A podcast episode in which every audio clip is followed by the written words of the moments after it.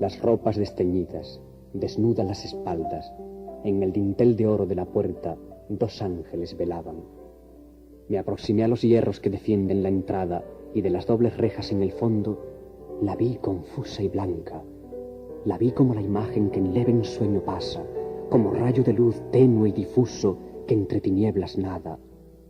Me sentí de un ardiente deseo llena el alma. Como atrae un abismo, aquel misterio hacia sí me arrastraba. Mas hay que de los ángeles parecían decirme las miradas. El umbral de esta puerta solo Dios lo traspasa.